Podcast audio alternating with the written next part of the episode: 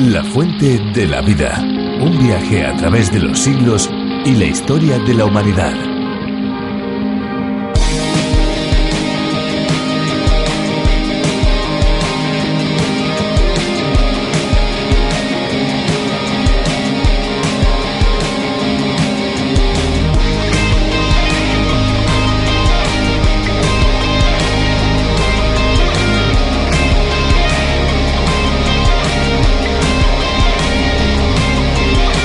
Alpes son una de las más importantes cadenas montañosas de Europa. En sus valles se encuentran diversos glaciares, pero por el calentamiento del planeta van derritiéndose progresivamente. Debemos cuidar de la naturaleza evitando todo aquello que produce daño al medio ambiente. Somos, desde luego, responsables de ella.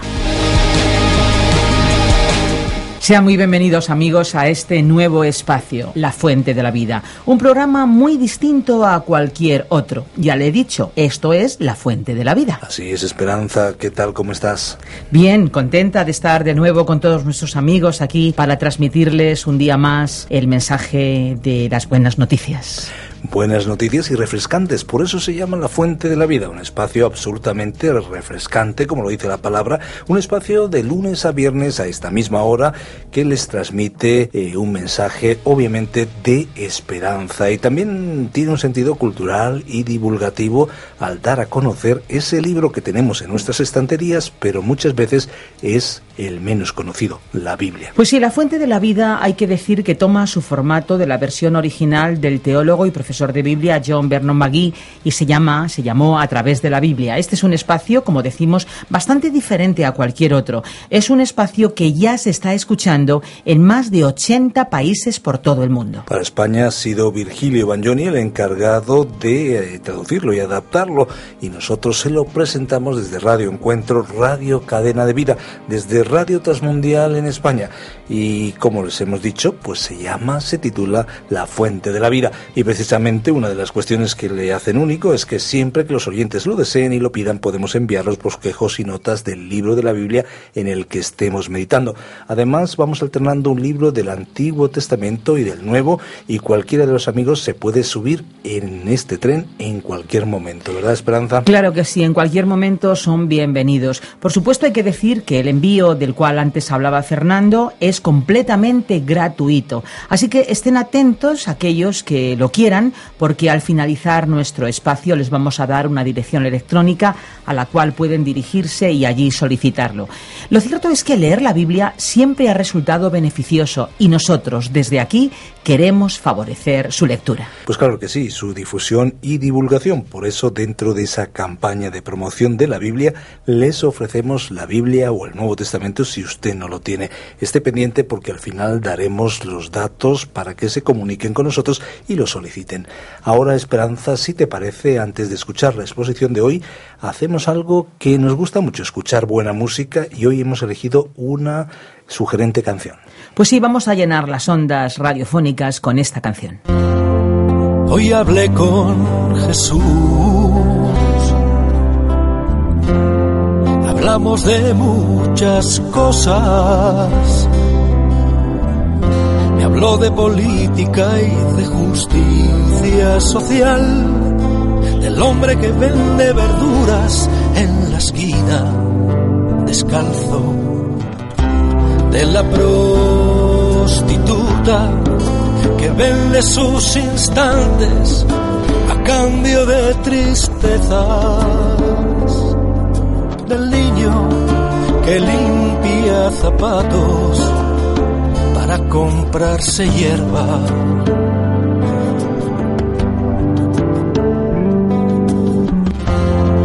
Hoy hablé con Jesús. Hablamos de muchas cosas. Me habló de política y de justicia social del mendigo que tirado en un rincón sabe esperar.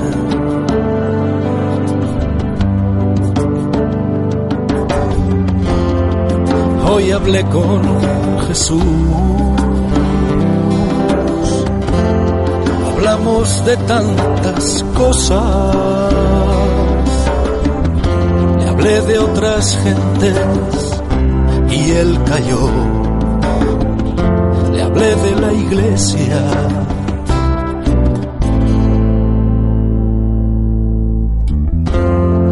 De otras gentes y él cayó.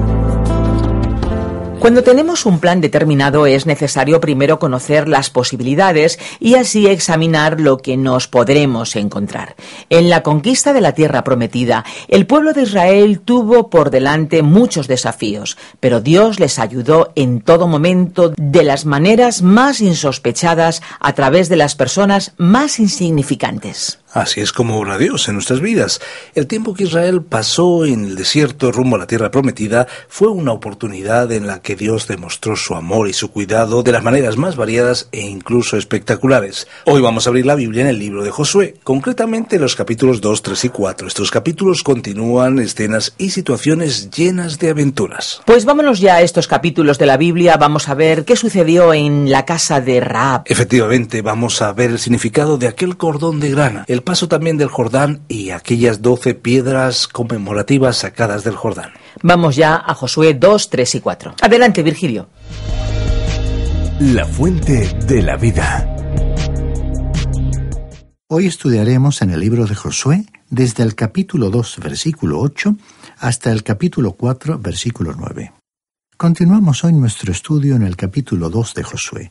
Y vamos ahora a considerar el pacto entre Raab y los espías, y veremos la respuesta a la pregunta ¿Por qué mintió Raab para proteger a quienes pertenecían a un pueblo enemigo?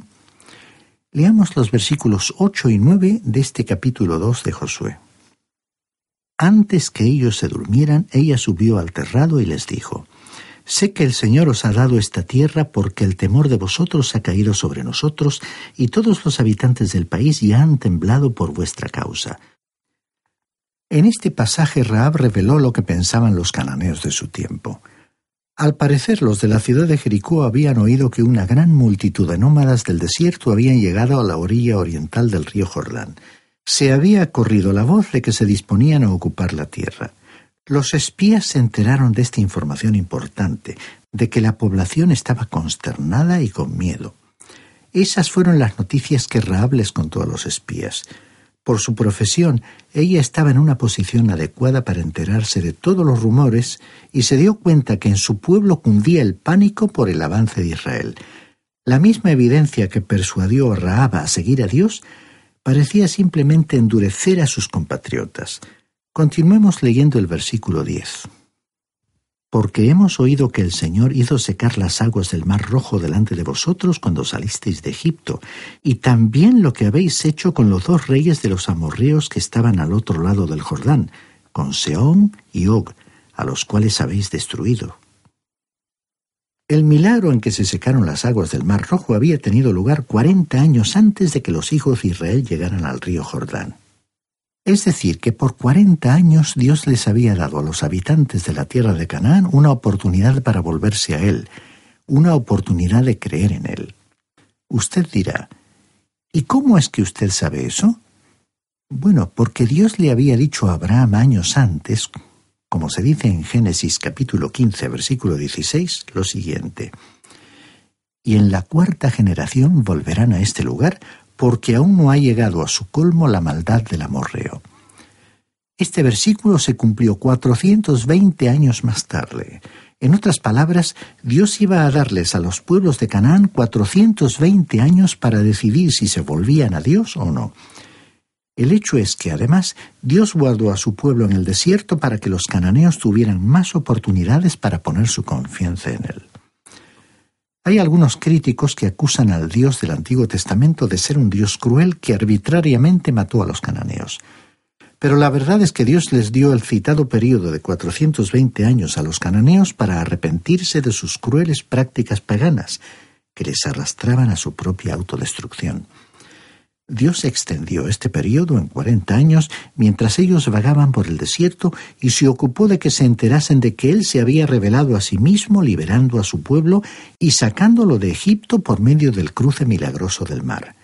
Les permitió escuchar el aviso de que los hijos de Israel entraban en la tierra de una manera milagrosa cruzando el río Jordán, es decir, que Dios no iba a destruir a pueblos que no habían escuchado nada sobre Él y les dio múltiples oportunidades de creer en Él.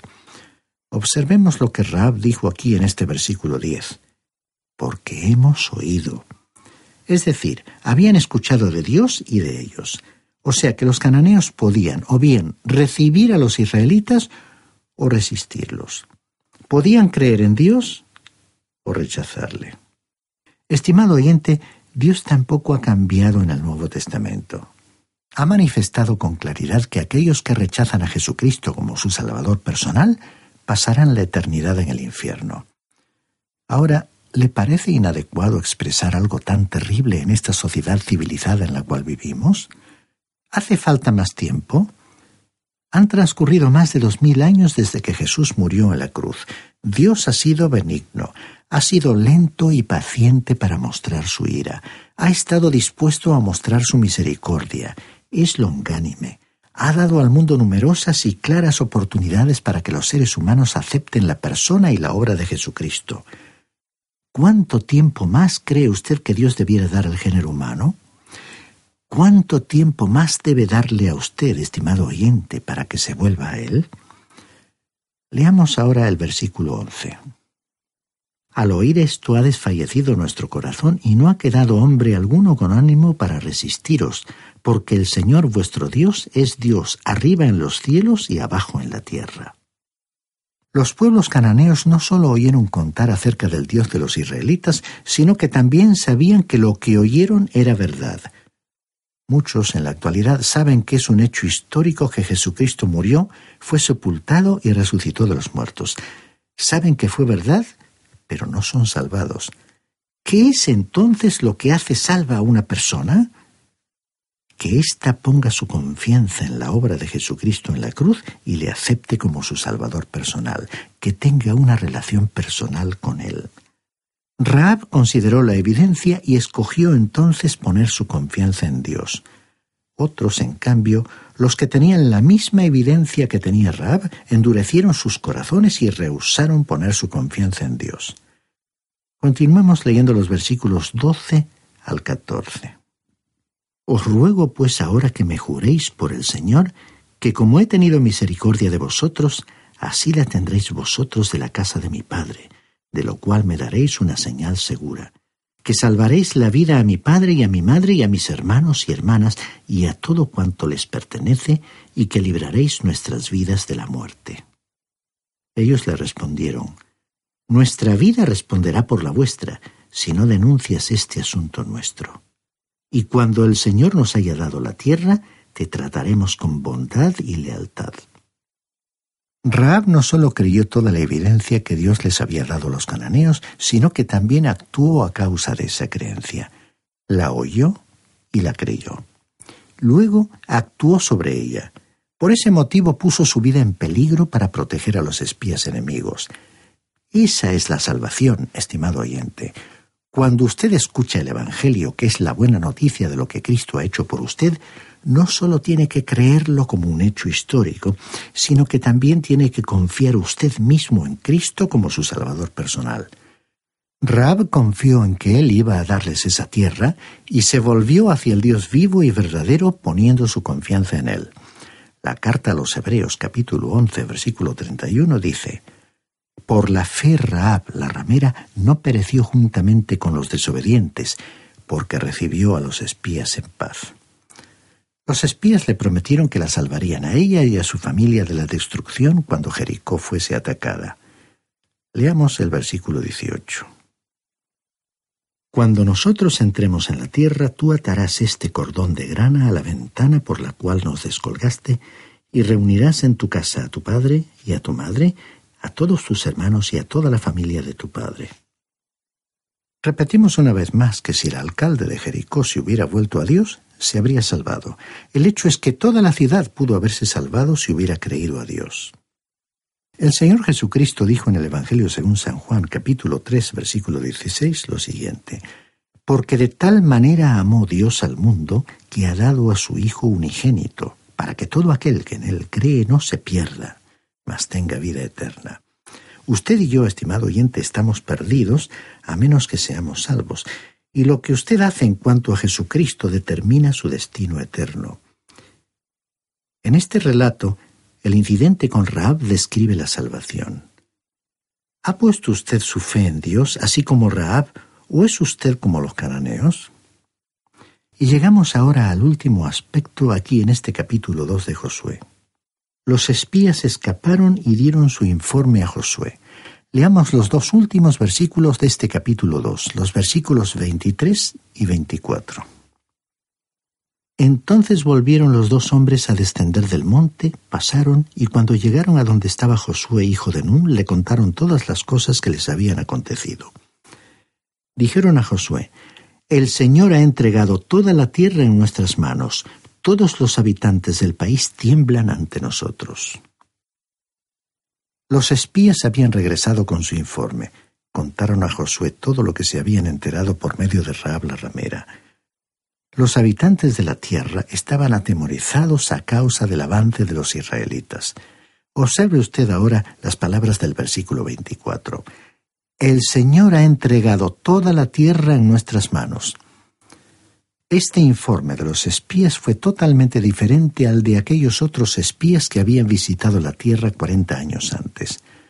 Ahora, no era cuestión de ver si iban a entrar o no, sino que definitivamente iban a entrar.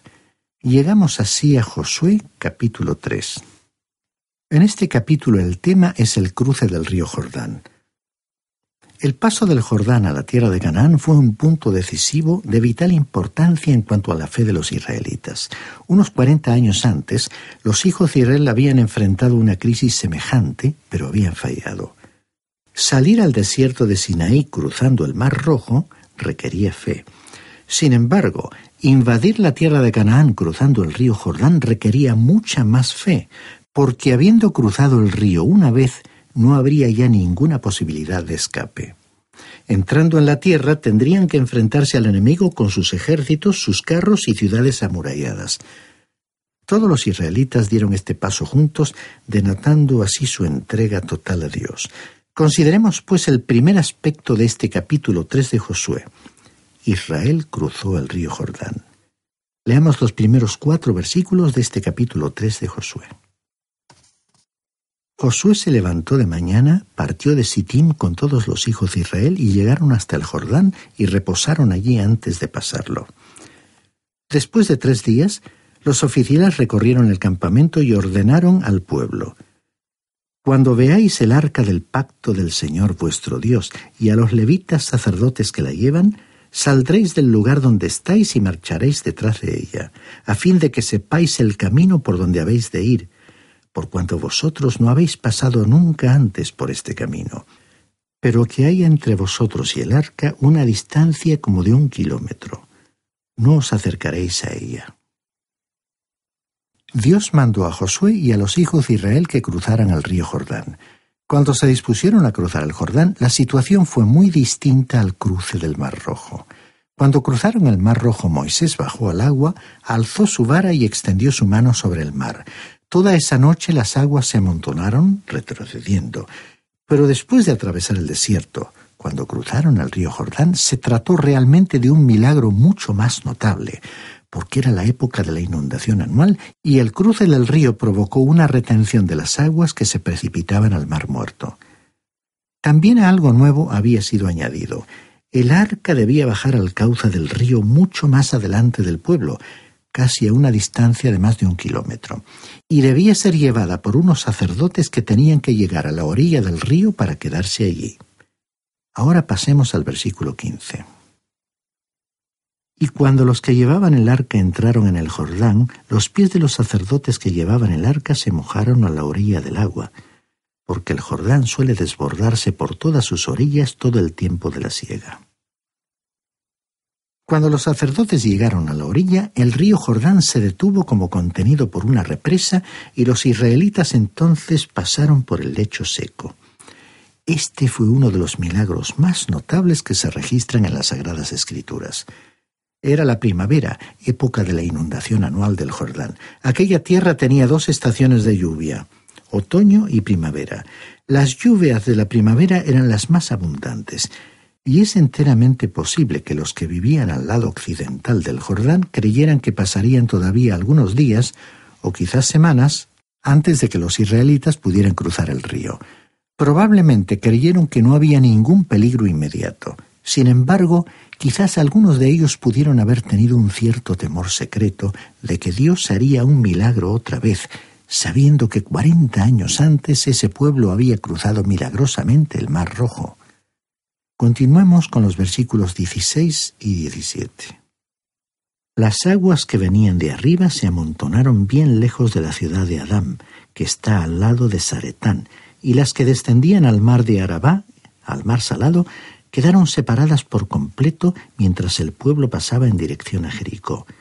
Pero los sacerdotes que llevaban el arca del pacto del Señor permanecieron firmes sobre suelo seco en medio del Jordán, hasta que todo el pueblo acabó de pasar el Jordán, y todo Israel pasó por el cauce seco.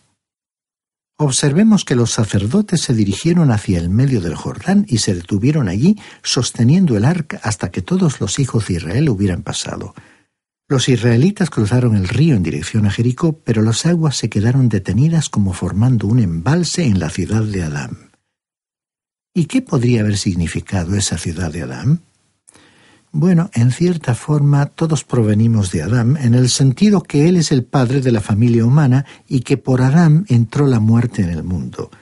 Lo que estaba ocurriendo en el río Jordán ilustraba la muerte y resurrección de Jesucristo y su obra en la cruz, que no sólo se proyectaba hacia el futuro donde nosotros nos encontramos, sino que también se proyectaba hacia el pasado, a Adán y al comienzo del género humano.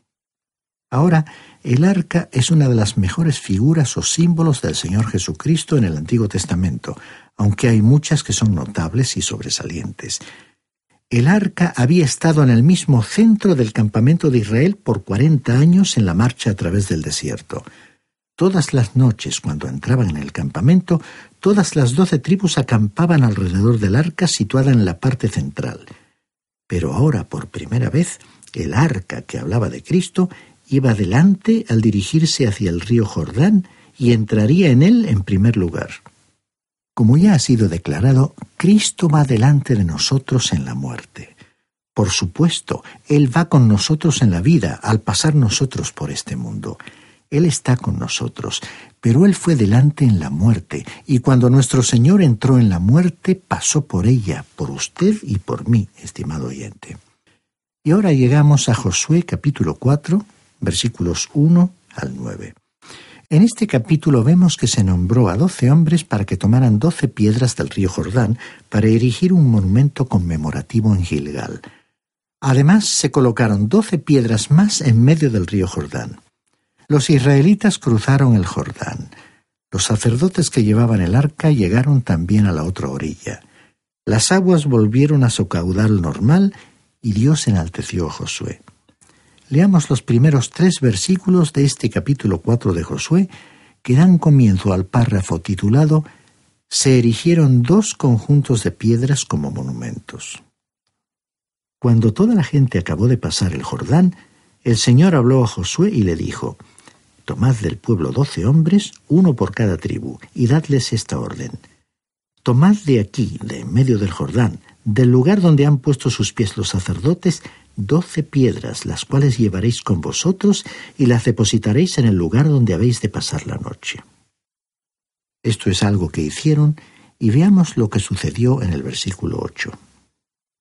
Los hijos de Israel hicieron tal como Josué les mandó. Tomaron doce piedras de en medio del Jordán, como el Señor lo había dicho a Josué, conforme al número de las tribus de los hijos de Israel. Las llevaron al lugar donde acamparon y las depositaron allí. Las doce piedras que fueron tomadas del Jordán y levantadas en la orilla occidental del río serían un recordatorio del gran poder de Dios a favor de Israel. Ahora el versículo nueve dice, Josué también levantó doce piedras en medio del Jordán, en el lugar donde estuvieron los pies de los sacerdotes que llevaban el arca del pacto, y allí han estado hasta hoy. Se levantó allí un conjunto de doce piedras, cuando Josué escribió su libro, esas piedras ya estaban en el Jordán. Estas piedras tienen hoy para nosotros un gran significado espiritual. Ahora, ¿Cómo cruzaron el río los israelitas? El arca o cofre del pacto hablaba de Cristo. Las doce piedras en el río que quedarían sumergidas en el agua al volver el río a su caudal normal hablaban de la muerte de Cristo. Y las doce piedras sacadas del río en la orilla occidental del Jordán ilustraban la resurrección de Cristo y manifestaron el gran poder de Dios. Podemos decir entonces que los hijos de Israel cruzaron el Jordán mediante la muerte y la resurrección de Cristo. Para nosotros, el significado espiritual es que Cristo sufrió la muerte por usted y por mí como muestra de la gracia de Dios. Pero el hecho es que hoy en día Cristo está a la derecha de Dios. Nuestra relación con la muerte de Cristo fue expuesta por el apóstol Pablo en su carta a los Romanos capítulo 6 versículos 1 al 4. San Pablo aclaró en este pasaje que nosotros nos identificamos con Él en su muerte. Ahora, la palabra bautizados ha sido transcripta en vez de traducida. Se refiere a la palabra griega baptizo y su primer significado no tiene conexión con el agua. Nos habla de identificación, porque como ya dijimos, cuando Cristo murió, nosotros nos identificamos con Él en su muerte. Él murió por nosotros. Su muerte fue nuestra muerte. Y cuando Él resucitó, espiritualmente hablando, nosotros también resucitamos de los muertos. De esa manera hoy estamos unidos al Cristo viviente para que usted y yo podamos disfrutar de todas las bendiciones espirituales. Así hemos llegado a identificarnos totalmente con Él. Ahora, cuando los israelitas cruzaron el río, se convirtieron en ciudadanos de Palestina. Se identificaron para siempre con esa tierra. Aún hoy, cuando un judío se encuentra fuera de esa tierra, se le llama un judío errante. Unamos entonces este hecho con otra gran realidad. Estimado oyente, cuando usted acepta a Cristo y le recibe como su Salvador, la muerte de Él se convierte en su muerte y la resurrección de Cristo se convierte en su resurrección. Esa es pues su nueva identidad espiritual. San Pablo escribió a los Efesios sobre esta maravillosa verdad en el capítulo 2, versículos 4 al 7, cuando dijo, Pero Dios, que es rico en misericordia, por su gran amor con que nos amó, aun estando nosotros muertos en pecados, nos dio vida juntamente con Cristo. Por gracia sois salvos.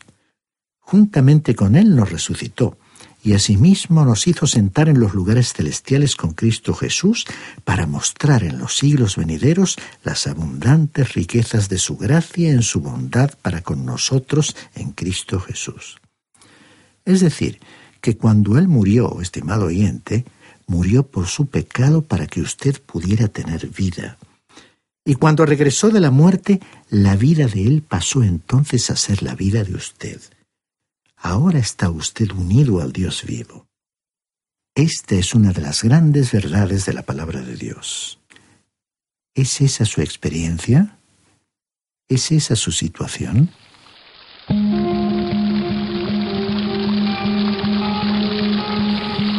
Estamos a punto de finalizar un programa más de La Fuente de la Vida. Les agradecemos de todo corazón su compañía. Queremos recordarles que estaremos aquí en esta misma emisora de lunes a viernes a esta misma hora. Así es, Esperanza. En nuestro próximo programa seguiremos analizando interesantes aspectos que convierten a la Biblia en un libro actual y apasionante, del cual podemos aprender mucho para la vida diaria y cotidiana. Les recordamos que si desean ponerse en contacto con nosotros pueden llamarnos al teléfono 91 422 0524 o bien pueden escribirnos al apartado 24081, código postal 28080 de Madrid, España. Si lo prefieren, también pueden ponerse en contacto con nosotros a través del correo electrónico. Lo pueden hacer a la siguiente dirección. info arroba radiocadenadevida.com info arroba Les agradecemos el haber compartido este tiempo con nosotros.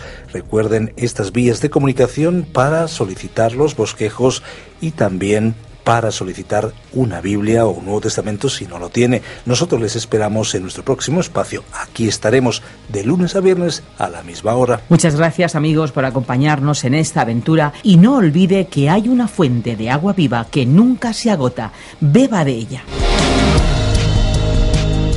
Este ha sido un programa de Radio Transmundial producido por Radio Encuentro, Radio Cadena de Vida.